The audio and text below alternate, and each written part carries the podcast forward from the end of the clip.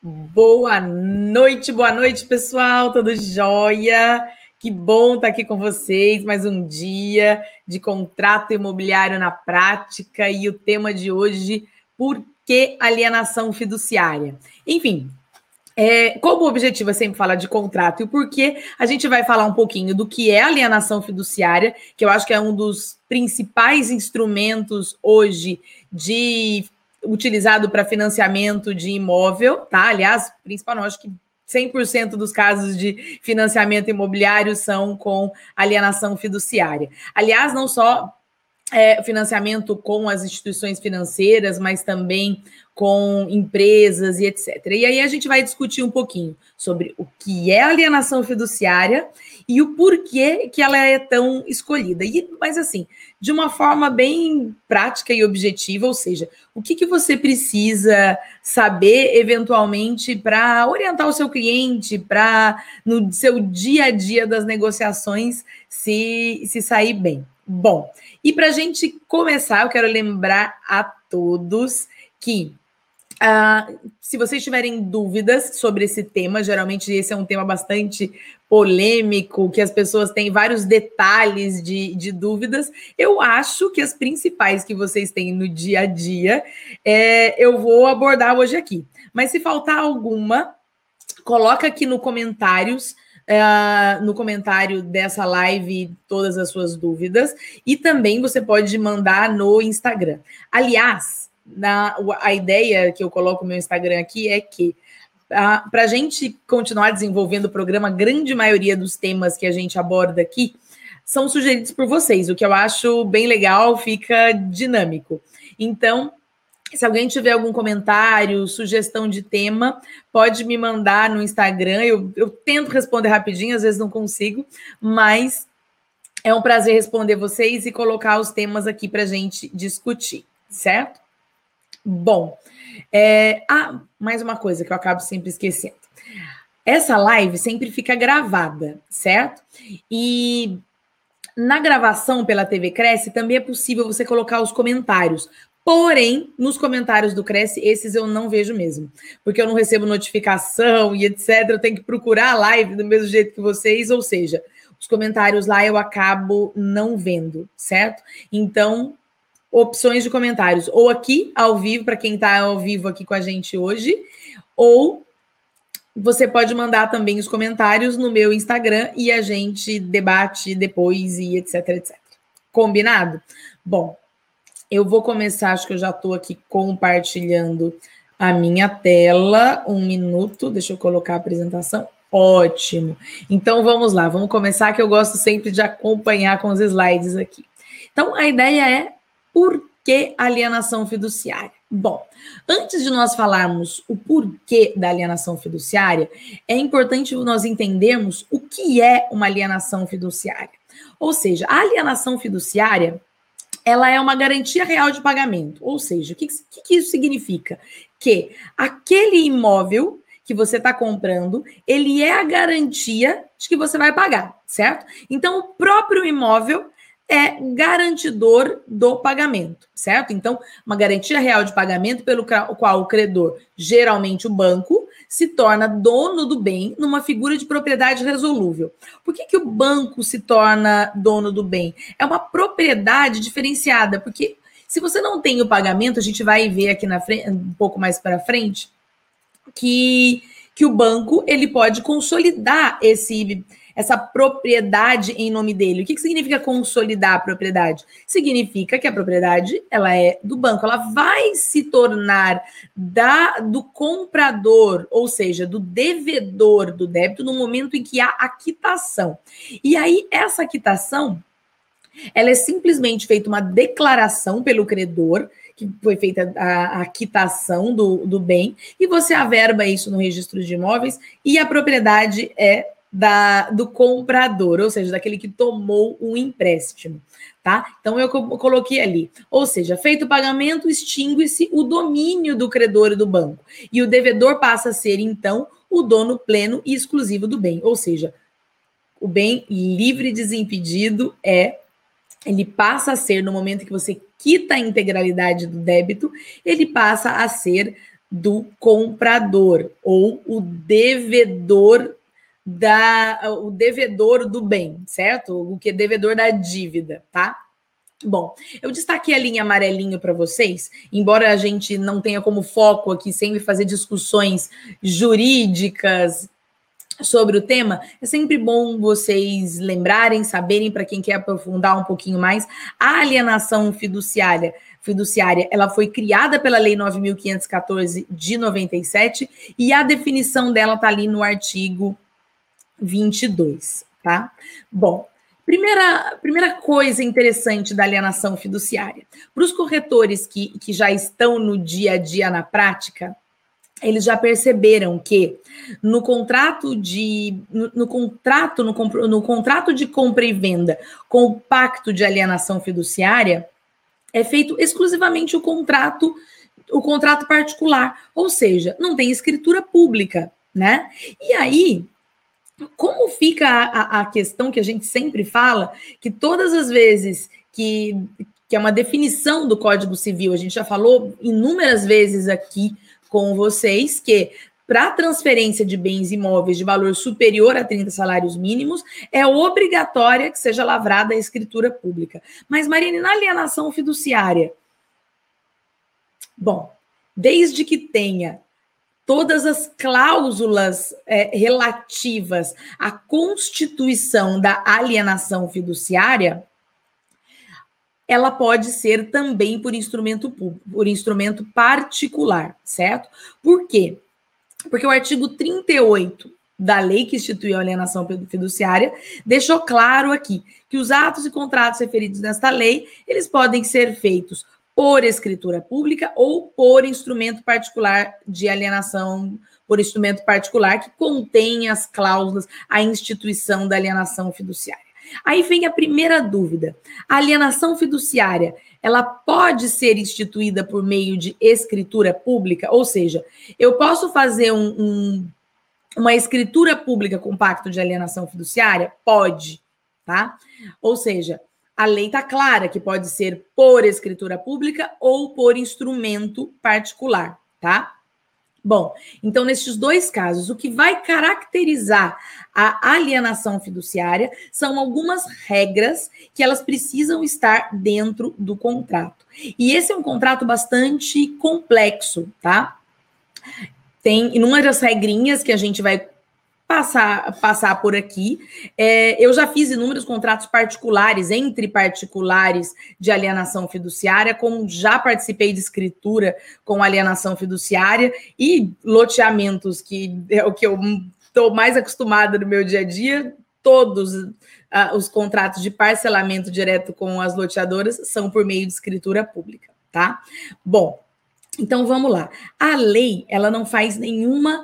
Uh, definição. Eu coloquei ali uma, uma discussão, só para vocês ficarem atentos, é, porque tem alguns estados que entendem, eu acho que Minas, Pernambuco, eu não, eu não me recordo os estados agora, mas existem, existem, alguns estados, eu sei que Minas teve um questionamento desse jeito, não sei como é que, tá, que está no momento, porque eu lembro que teve uma discussão de invalidade. Então, comentem aqui e me contem como é que está Minas Gerais.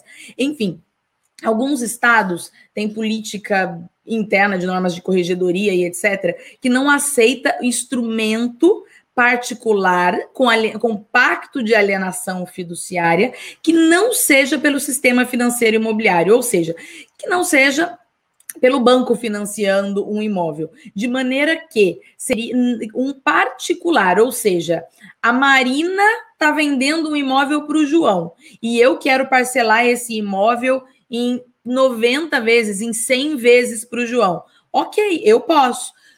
Qual garantia eu quero do que o João vai me pagar esse imóvel? Eu quero colocar um pacto de alienação fiduciária. Por quê? Porque a gente vai ver que é algo extremamente robusto para você receber o seu crédito. Você está seguro que você vai receber, o próprio imóvel está garantido. Se o João não pagar, o imóvel retoma, certo? Sem grandes complicações, sem necessidade de acesso ao judiciário, tá? E na grande maioria dos estados, e a lei não faz nenhuma exigência com relação a, na minha opinião, a lei não faz nenhuma exigência com relação a somente a, a os contratos ligados ao sistema financeiro imobiliário poderiam fazer por instrumento particular. A grande maioria dos estados aceita Tá tudo ok. Porém, no seu estado, pode ser que não aceite. Por isso que eu estou fazendo essa ressalva aqui. Mas questione, porque, na minha opinião, super pode. Aliás, já fiz, já registrei no cartório, e é realmente é, a alienação fiduciária diferente do que nós tínhamos lá antes de 97 da hipoteca e etc. Ela veio para potencializar o mercado de o mercado as transações imobiliárias no mercado imobiliário. Por quê? Porque antes da alienação fiduciária cabiam-se muitos questionamentos uh, judiciais no sentido da validade, do débito, de como, enfim, uh, se travavam inúmeros processos morosos e que o credor tinha dificuldade de receber, e isso gerava uma insegurança muito grande por parte dos bancos, das pessoas que iriam financiar o, os imóveis, e fazia com que elas não fossem estimuladas a, a, financiar o imóvel. E no momento em que você tem um instituto como a alienação fiduciária, que dá uma grande segurança né, com, com relação a, ao recebimento pelo credor, isso estimula o mercado a fazer financiamento, a fazer o financiamento imobiliário. Aliás, todos nós corretores sabemos, e aliás, nosso dia a dia, que o financiamento imobiliário ainda hoje é utilizado por grande parte das transações imobiliárias, principalmente agora, neste momento que os juros estão. Ah, significativamente reduzidos, né?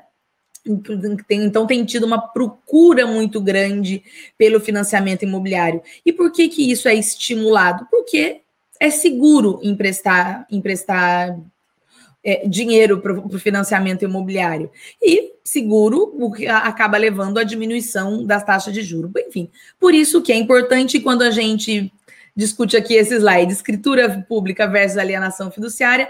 A alienação fiduciária é uma exceção da regra. Os contratos compactos ele tem força de escritura pública, então o instrumento particular ele tem acesso ao foro registral para registrar alienação fiduciária, etc., sem a necessidade de escritura pública, tá?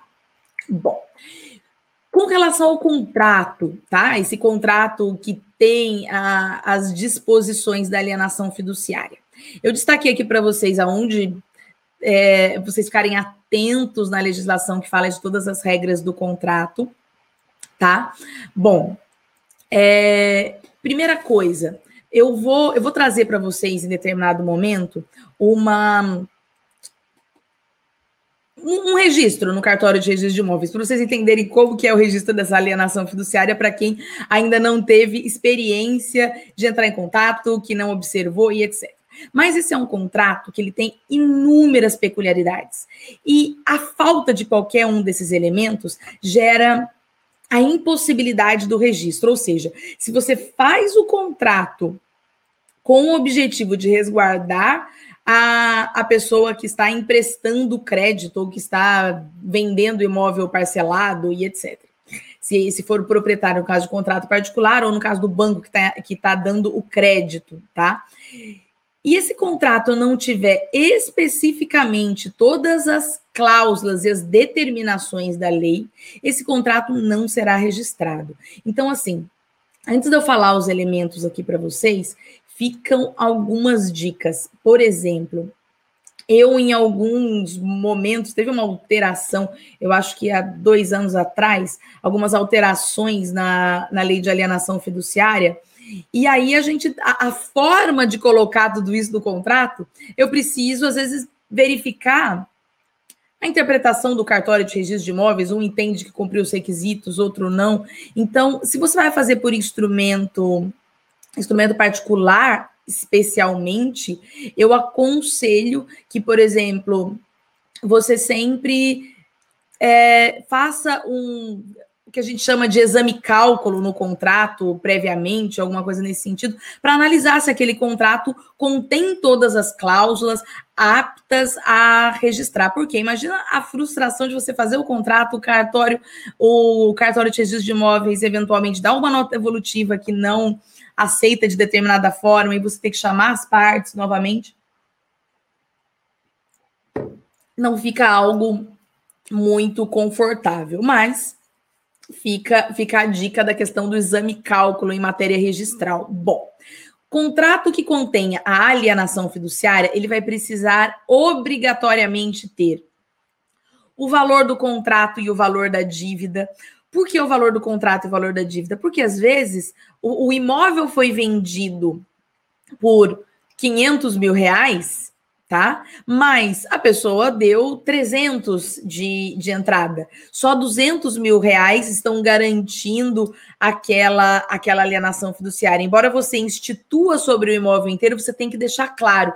Por quê? Porque a gente vai ver aqui que no eventual inadimplemento existe leilão, a quitação dos valores, então é sempre importante que contenha o valor do contrato e qual está sendo o valor da dívida garantida por meio da alienação fiduciária.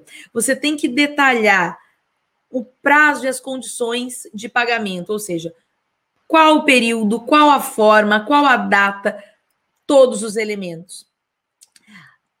Você vai precisar detalhar a taxa de juro e todos os encargos que incidam sobre a operação. Por quê? Porque, eventualmente, você tem que evitar qualquer, qualquer tipo de questionamento. Então, o objetivo do contrato é ser claro, por um simples motivo. A alienação fiduciária, ela é fácil para você é, instituir, inclusive por meio de contrato particular, e também é muito ágil para o credor receber o crédito tá? A gente vai ver aqui que é um contrato extremamente agressivo no sentido de da retomada do, do imóvel. Eu acho que a palavra agressivo é muito forte. Ele é efetivo na retomada do, do imóvel, tá? O que é, implica em uma atenção especial entre nós, corretores de imóveis, inclusive para orientar o nosso cliente quanto às particularidades desse contrato. Bom, a gente vai precisar de uma cláusula de constituição da, da propriedade fiduciária, ou seja, dizendo que a garantia é por meio da propriedade fiduciária, com a descrição do imóvel e o modo de aquisição, ou seja, você descreve o imóvel e você está adquirindo por compra e venda, se é um empréstimo, como é que você está constituindo, por que está constituindo aquela alienação fiduciária. E algo que é importante, a alienação fiduciária, ela tem que ter uma cláusula específica que garanta ao é, fiduciante, ou no caso, o devedor, ou o que, o que a gente verifica aqui no dia a dia, o comprador do imóvel, ele desde que adimplente, ou seja, pagando em dia, ele tem a livre utilização do bem, ou seja, a posse direta que a alienação fiduciária ela divide a posse. Eu sei que está sendo muito técnica essa parte, mas é importante para vocês entenderem o contexto. Ela divide a posse desse imóvel em posse direta e indireta. Posse direta é quem está lá no dia a dia, quem dorme na casa, quem faz as refeições, quem tem a chave. Quem? É o comprador, é o devedor, ele tem a posse direta. Quem tem a posse indireta, que é o titular do bem, é o credor, tá? Então, Posse indireta, posse direta. E, precisa ter uma cláusula deixando claro que o devedor ou no nosso dia a dia, a pessoa que compra o imóvel, a pessoa que faz o empréstimo, o devedor, ele vai permanecer na posse desse imóvel. Isso é importante porque assim, tanto a alienação fiduciária, ela pode ser utilizada para aquisição de imóvel, como também para um empréstimo. Se eu tenho um imóvel e está quitado no meu nome certinho, e eu eventualmente preciso por algum motivo de determinado crédito, uma modalidade bem interessante de crédito em razão da, da taxa de juro é você ofertar imóvel em garantia por meio da alienação fiduciária certo? Então, eu posso transferir consider, a, a, já sendo o proprietário do imóvel. Serve para empréstimo, serve para compra e venda, ou seja, é uma operação de crédito de forma, de forma simples, tá? Bom, e também é importantíssimo a indicação do preço de venda em público leilão e as regras do leilão. Ou seja, quando eu falo em regras do leilão, qual o, o prazo para esse. Primeira coisa, com quanto tempo de inadimplência, e isso eu acho que eu vou falar em algum momento aqui novamente em algum dos slides, mas assim, Marina, quando o cliente está inadimplente, qual o prazo para esse imóvel ir a leilão e etc? Bom, depende. Os bancos, eu, eu verifico na, na prática que às vezes os bancos demoram de quatro a cinco meses, é, geralmente mais de três, inclusive, de quatro a cinco meses, para notificar o devedor quanto ao pagamento e essa notificação com a possibilidade desse devedor pagar e purgar a mora, certo? Bom, mas esse essa, isso não é regra. Você pode colocar no, no contrato que você pode notificar com três meses, com quatro meses, com cinco, com um mês. Ou seja, atrasou a primeira, você já pode pressionar o seu devedor com relação a esse débito, tá? Bom, uma coisa que é importantíssima com relação à alienação fiduciária, ela só tem efeito, não adianta eu fazer um contrato lindo com todas as cláusulas e etc e guardar na gaveta. Se eu guardar na gaveta, ele não tem efetividade nenhuma. Por quê? Porque eu só consigo é, questionar e usar do instrumento da alienação fiduciária, ou seja, usar do registro de imóvel para, de forma coercitiva, cobrar o, o meu o meu devedor, certo? Se essa alienação ela estiver registrada, tá? Então é obrigatório tá? Que, que seja registrado. Então, esse contrato, quer a escritura pública, que contém a cláusula de alienação fiduciária, quer o instrumento particular, que contenha as cláusulas específicas com, com relação à alienação fiduciária, para que tenha validade essas cláusulas, ou seja, para que você possa notificar, ah, consolidar a propriedade e, e as regrinhas que a gente vai falar aqui sobre alienação fiduciária, precisa que esteja registrado, ok? Bom, aqui eu destaquei para vocês, para a gente, a gente falou no slide anterior sobre o que precisa ter dentro do contrato. Nesse aqui, eu destaquei para vocês um registro de um aleatório aqui que eu tava, tinha um contrato é, de uma matrícula com alienação fiduciária, tá? Então, aqui, no R4 da matrícula X, num dia tal, este contrato específico, esse registro que eu coloquei aqui de exemplo para vocês, eu coloquei inclusive o que não é o, o mais usual do dia a dia do, dos corretores de imóveis, para vocês verificarem que pode para empréstimo, pode para compra e venda de imóvel. Tá? Esse caso aqui foi um empréstimo. Então, aqui, ó, pela cédula de crédito bancário, poderia ser pelo contrato, tá?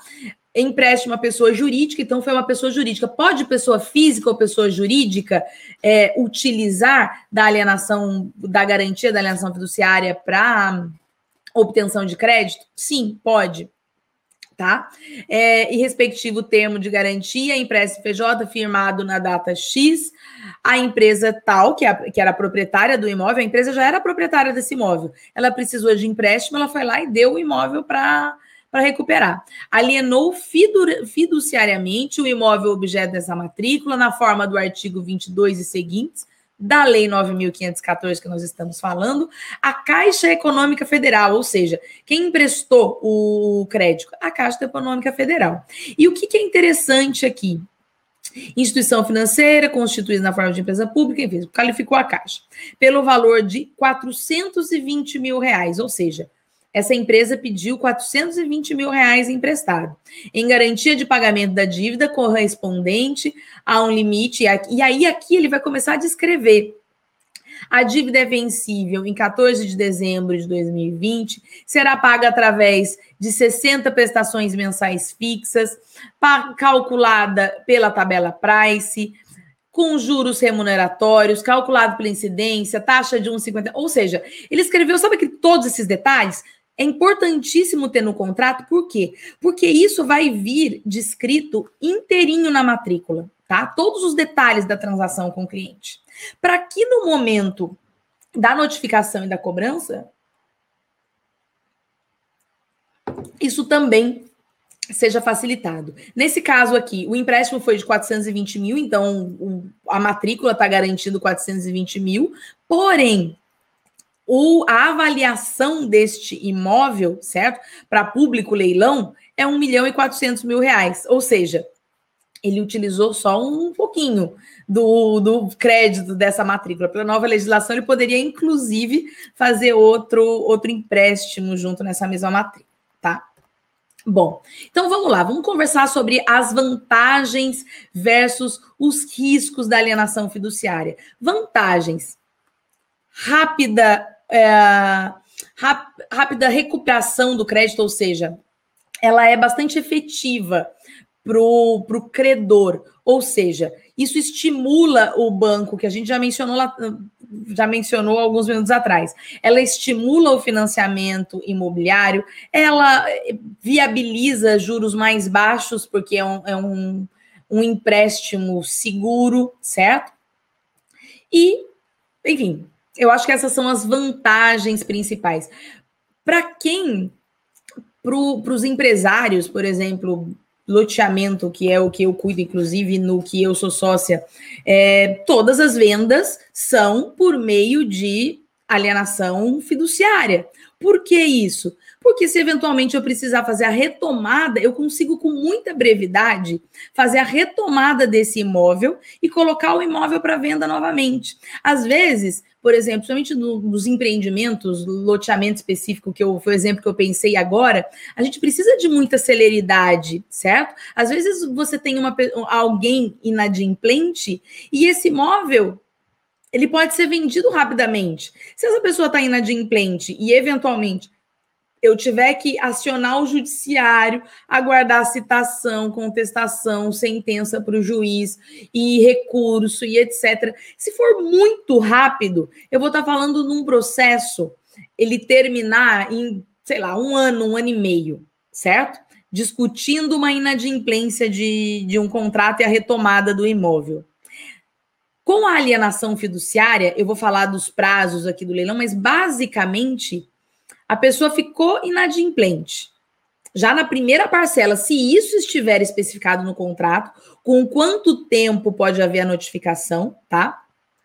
Que seja com uma parcela. A pessoa atrasou a primeira, ou mais, eu notifico, eu vou ao cartório de registro de imóveis, eu levo uma notificação calculando todos os débitos da, da pessoa, certo? Inclusive os débitos que eu tive para é, o custo do cartório, o custo para eu notificar, todos esses custos. Você vai notificar o devedor para que ele purgue a mora.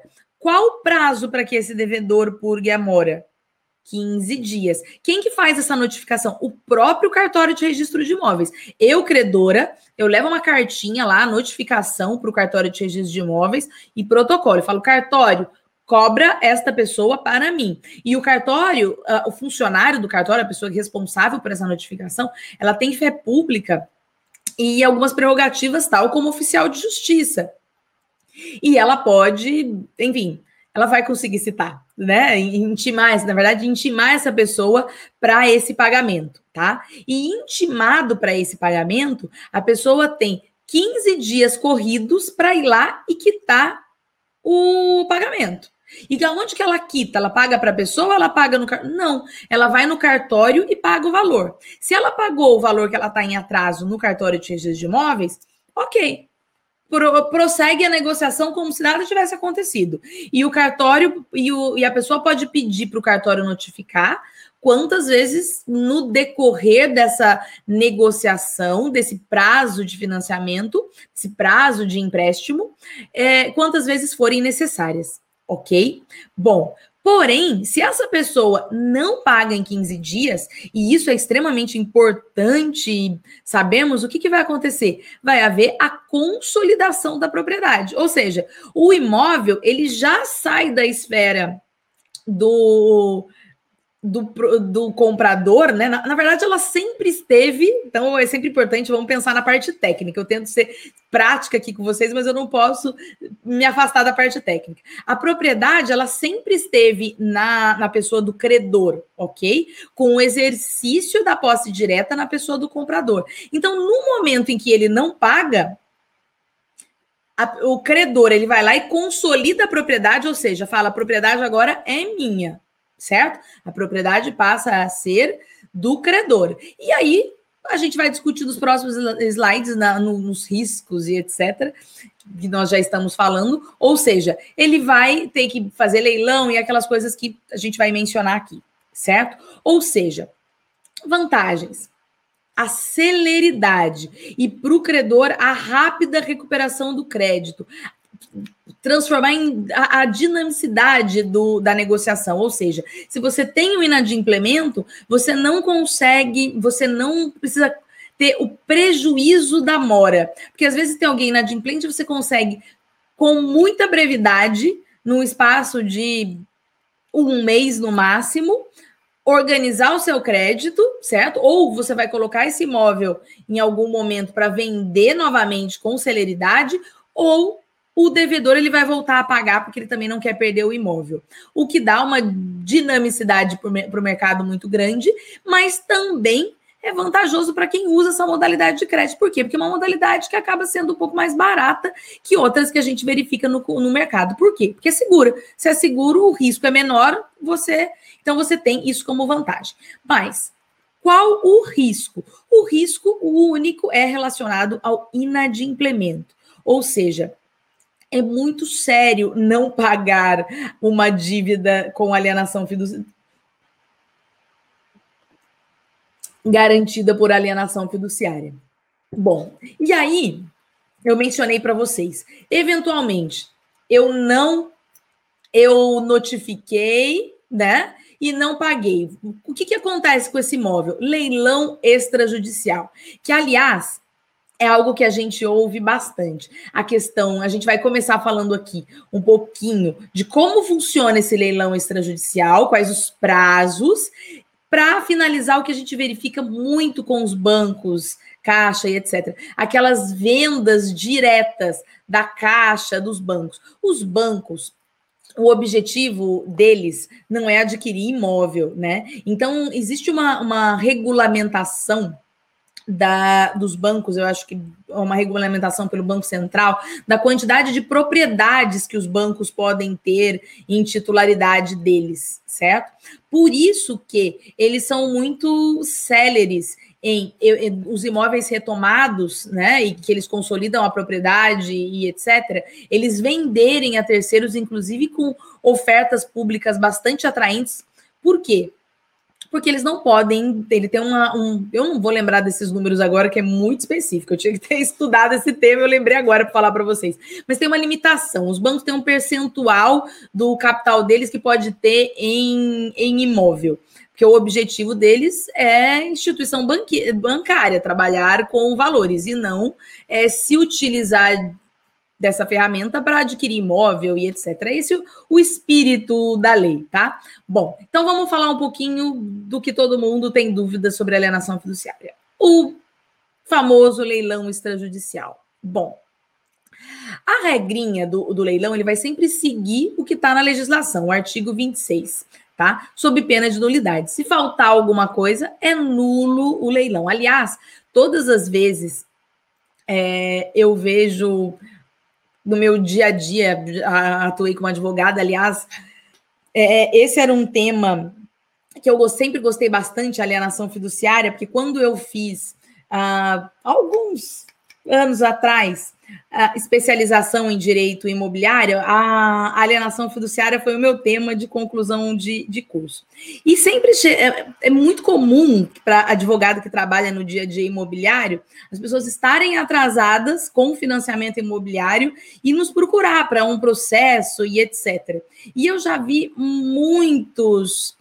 É, muitas pessoas acabarem, infelizmente, entrando com um processo e ele não é frutífero, porque a legislação é muito clara. Então, qual é a única modalidade de processo possível nisso?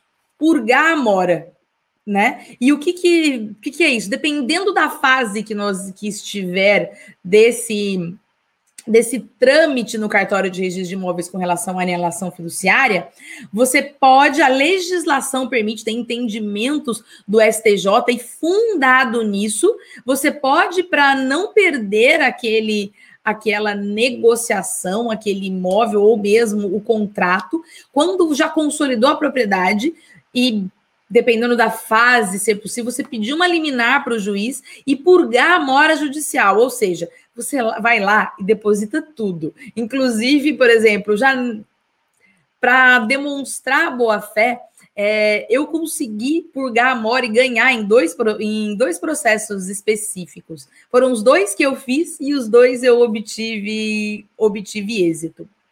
É, um, inclusive, foi assim. É, algo muito especial, porque era um imóvel de uma pessoa muito próxima, muito querida, e ela comeu bola, veio comigo. Eu falei assim, gente, preciso fazer isso urgente.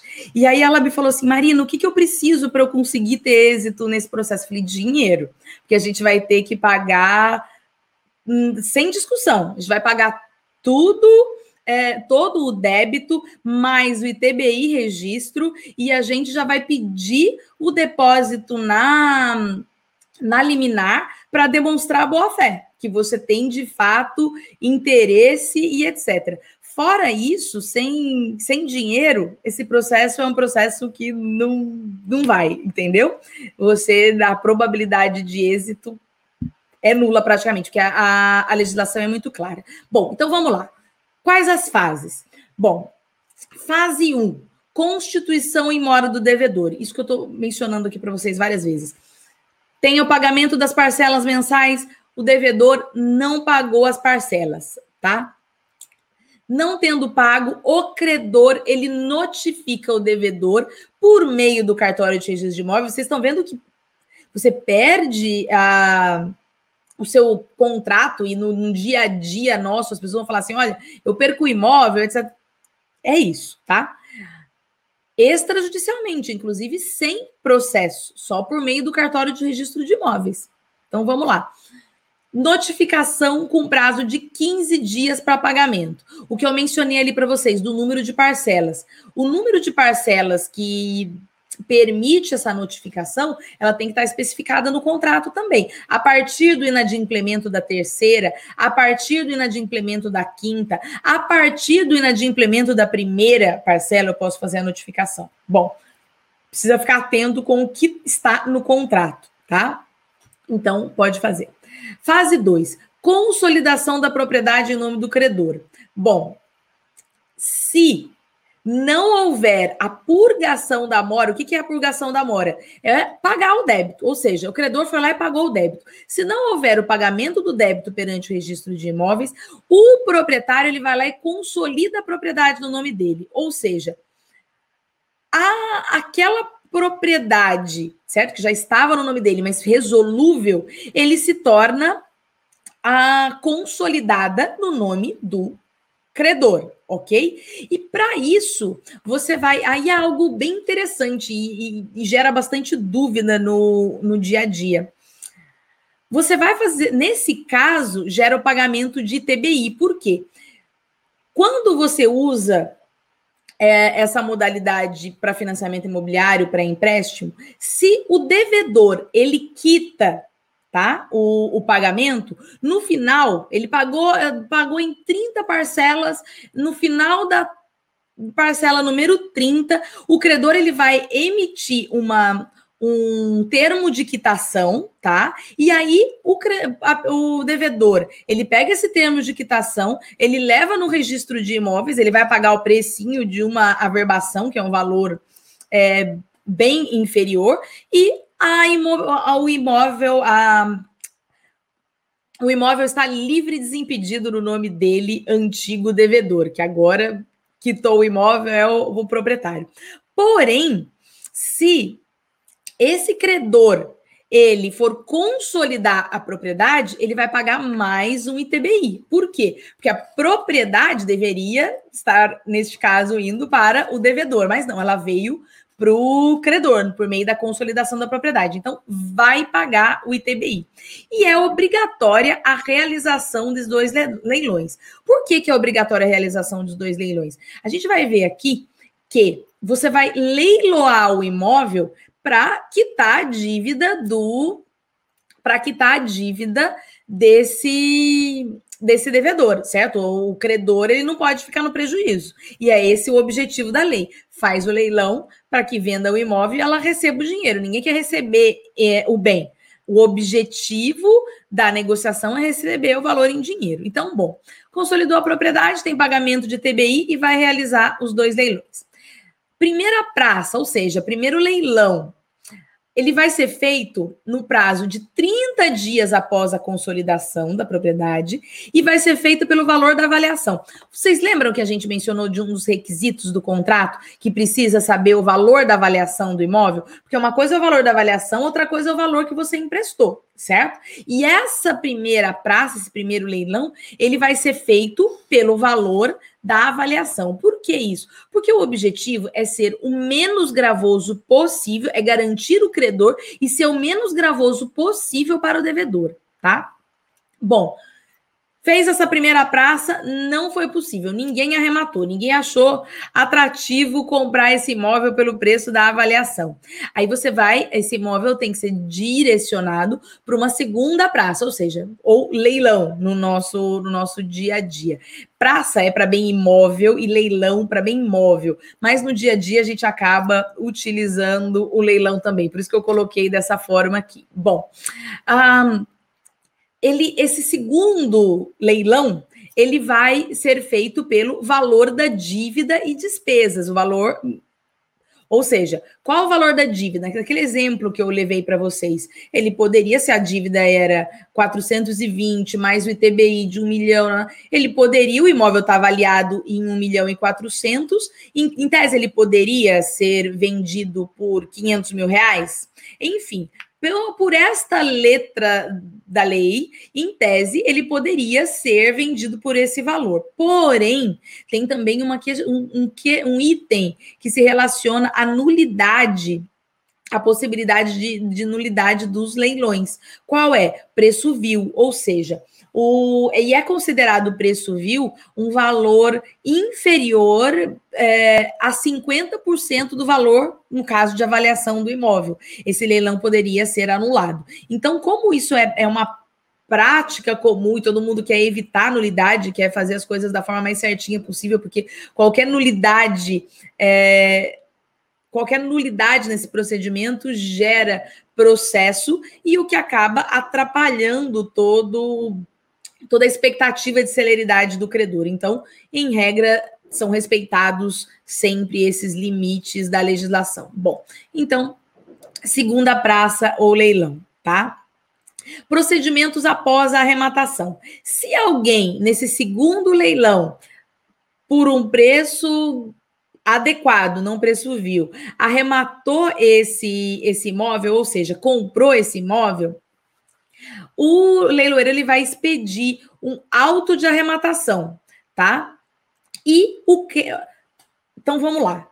A pessoa que adquiriu o imóvel rece... vai receber o auto de arrematação. Agora, na hora que vendeu uh, esse imóvel no leilão, lembra lá do devedor, o que emprestou o dinheiro?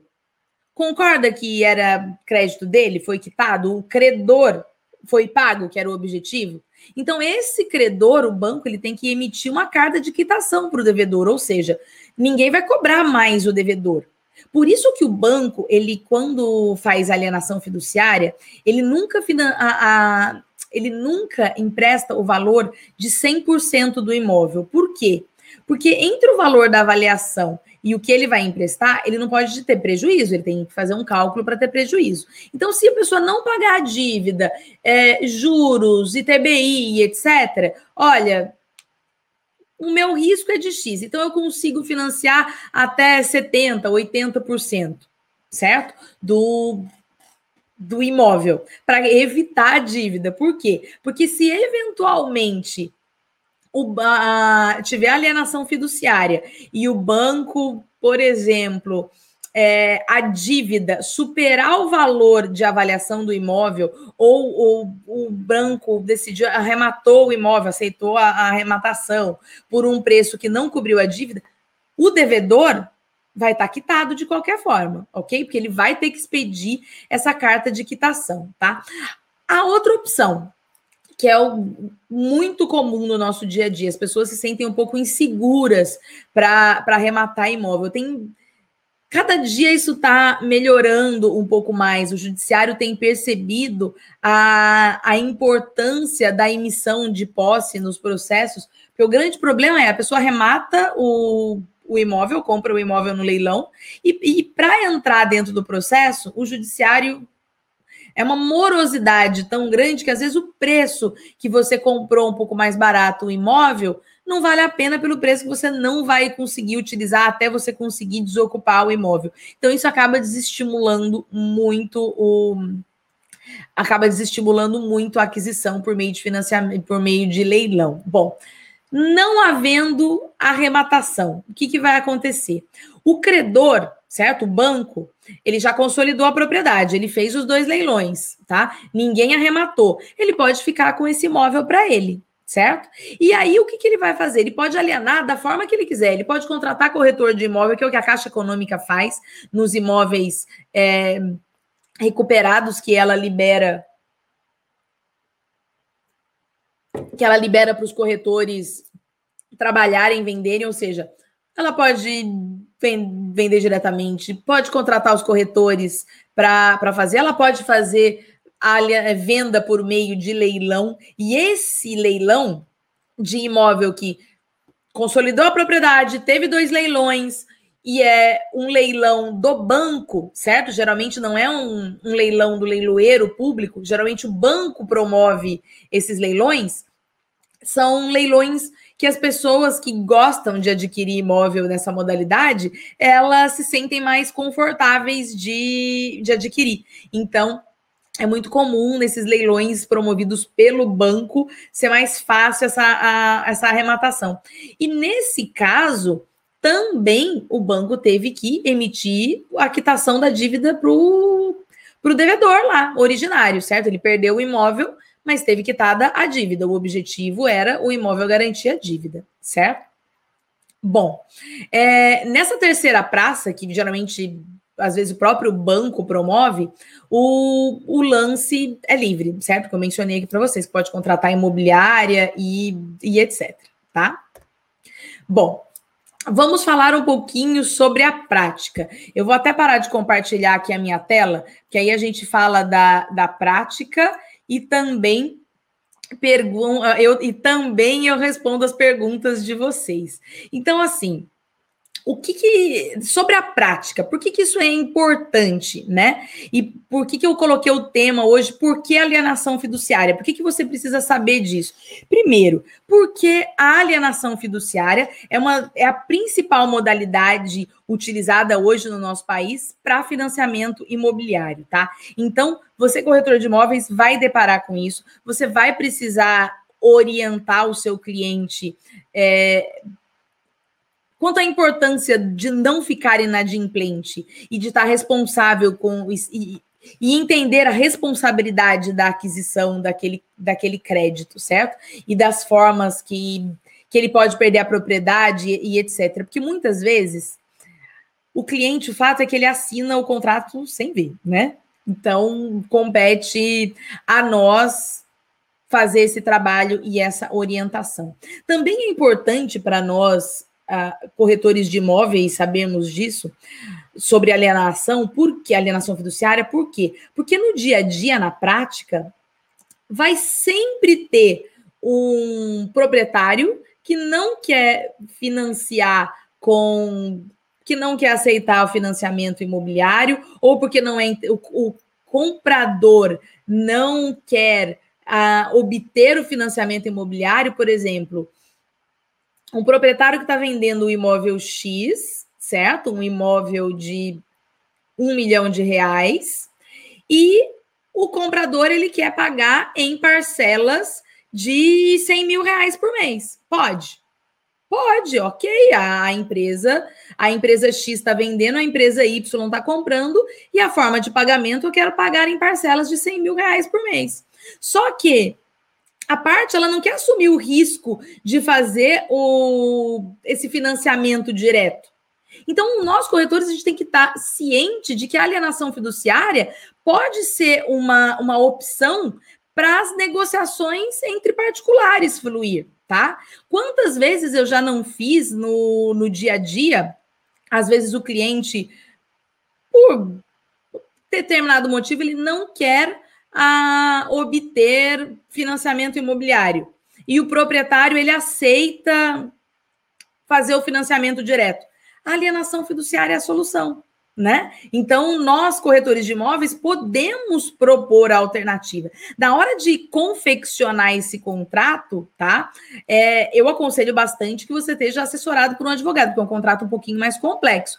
Mas se você é um corretor de imóveis que também se sente seguro, que se sente experiente para isso, fica super à vontade. Você, você é absolutamente apto para gerar os seus contratos, não é?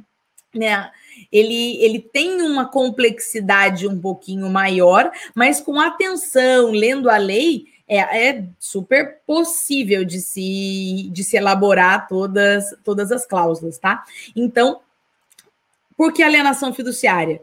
Por que a gente precisa saber da alienação fiduciária? Porque ele é um instrumento do nosso dia a dia. Corretor de imóveis precisa saber o que é alienação fiduciária e como ela funciona.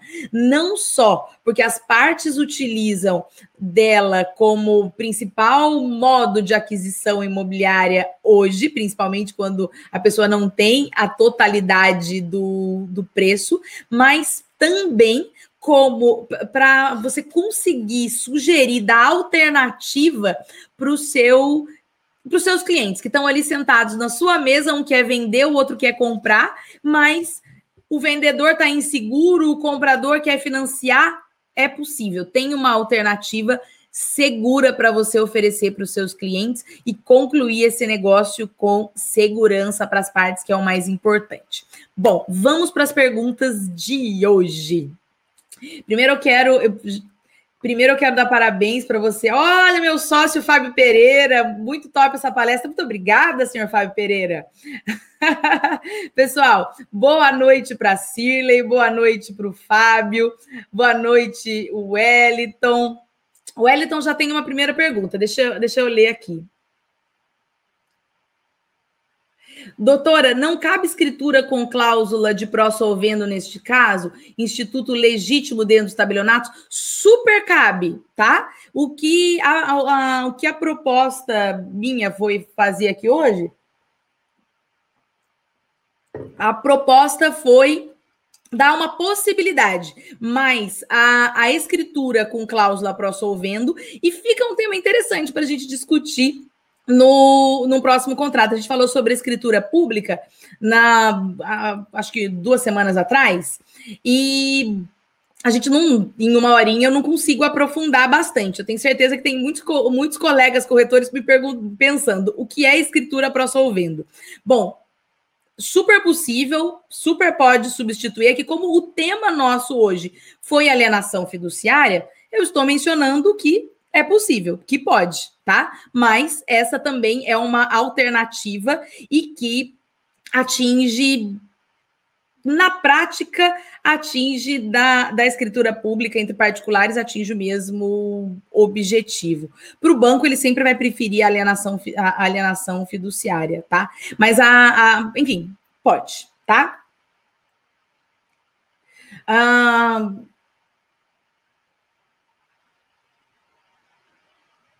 Ótimo, Wellington. Exatamente. Poucos profissionais do ramo imobiliário têm real informação sobre o tema do pró-solvendo. Por isso que já, já anotei aqui, tá? Já eu sempre peço para o Felipe me ajudar e me mandar todas as, as perguntas que vocês fizeram aqui. Felipe, por favor, se puder já copiar, colar e me mandar no meu e-mail, que a gente vai falar sobre, sobre a escritura pró-solvendo, porque de fato a, quem orienta inicialmente somos nós, corretores, certo? Então a gente precisa saber da, dos instrumentos para que a gente consiga dar no dia, para que a gente não perca a venda, que é, é, o objetivo. Quando, quando eu falo do programa Contrato Imobiliário na Prática, é precisamos saber o mínimo dos institutos de direito imobiliário, dos institutos contratuais, né? Para que a gente oriente os clientes e que não perca a venda. Você tem toda a razão, Wellington.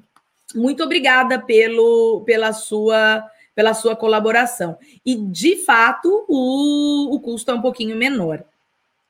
Ah, vamos lá para o boa, boa noite, sim. Marcos e Josi de Cruzeiro, não podemos ver nossa live. Tudo jóia, Marcos? Que bom, fico muito feliz quando vocês estão aqui prestigiando. Pessoal, muito obrigada. Bom, deixa eu ver se tem mais perguntas aqui. Pergunta da Núbia. Boa noite, boa noite, Núbia. Se o imóvel uh, for para leilão e a pessoa puder quitar o débito no leiloeiro ou no, no juiz quando, quando a negociação. Bom, uh, se o imóvel for para leilão, você pode sempre ir lá e negociar, quitar o débito. O objetivo do, do credor é sempre receber o valor do, do imóvel. Porém, isso é algo, é possível na prática, embora a lei não. É, é possível na prática ir lá e quitar por gamora e etc? Sim, mas é um pouquinho arriscado, porque qualquer. A, a, o ideal é que você purgue a mora nos 15 dias, certo? Dessa notificação. Porque num segundo momento, você depender do judiciário, tá? Sabe esse exemplo que eu, que eu mencionei para vocês de, de, purga, de purga da mora? E assim, imagina, isso foi de, de uma colega muito querida, simplesmente ela chegou assim: Ah, Marina, olha, chegou isso aqui, e aí eu tenho que ir, eu tive dificuldade. Eu olhei e falei assim, gente, passou o prazo de 15 dias. E quando eu olhei, já estava com o pedido, o cartório já tinha sido pedido a consolidação. Não tinha o que, o que fazer, e foi assim, uma correria para mover, é, para montar o processo, para despachar com o juiz para conseguir uma liminar, para ela não perder o imóvel. Ou seja, Poder pode, possível é, mas por favor, evitem, é, é arriscado.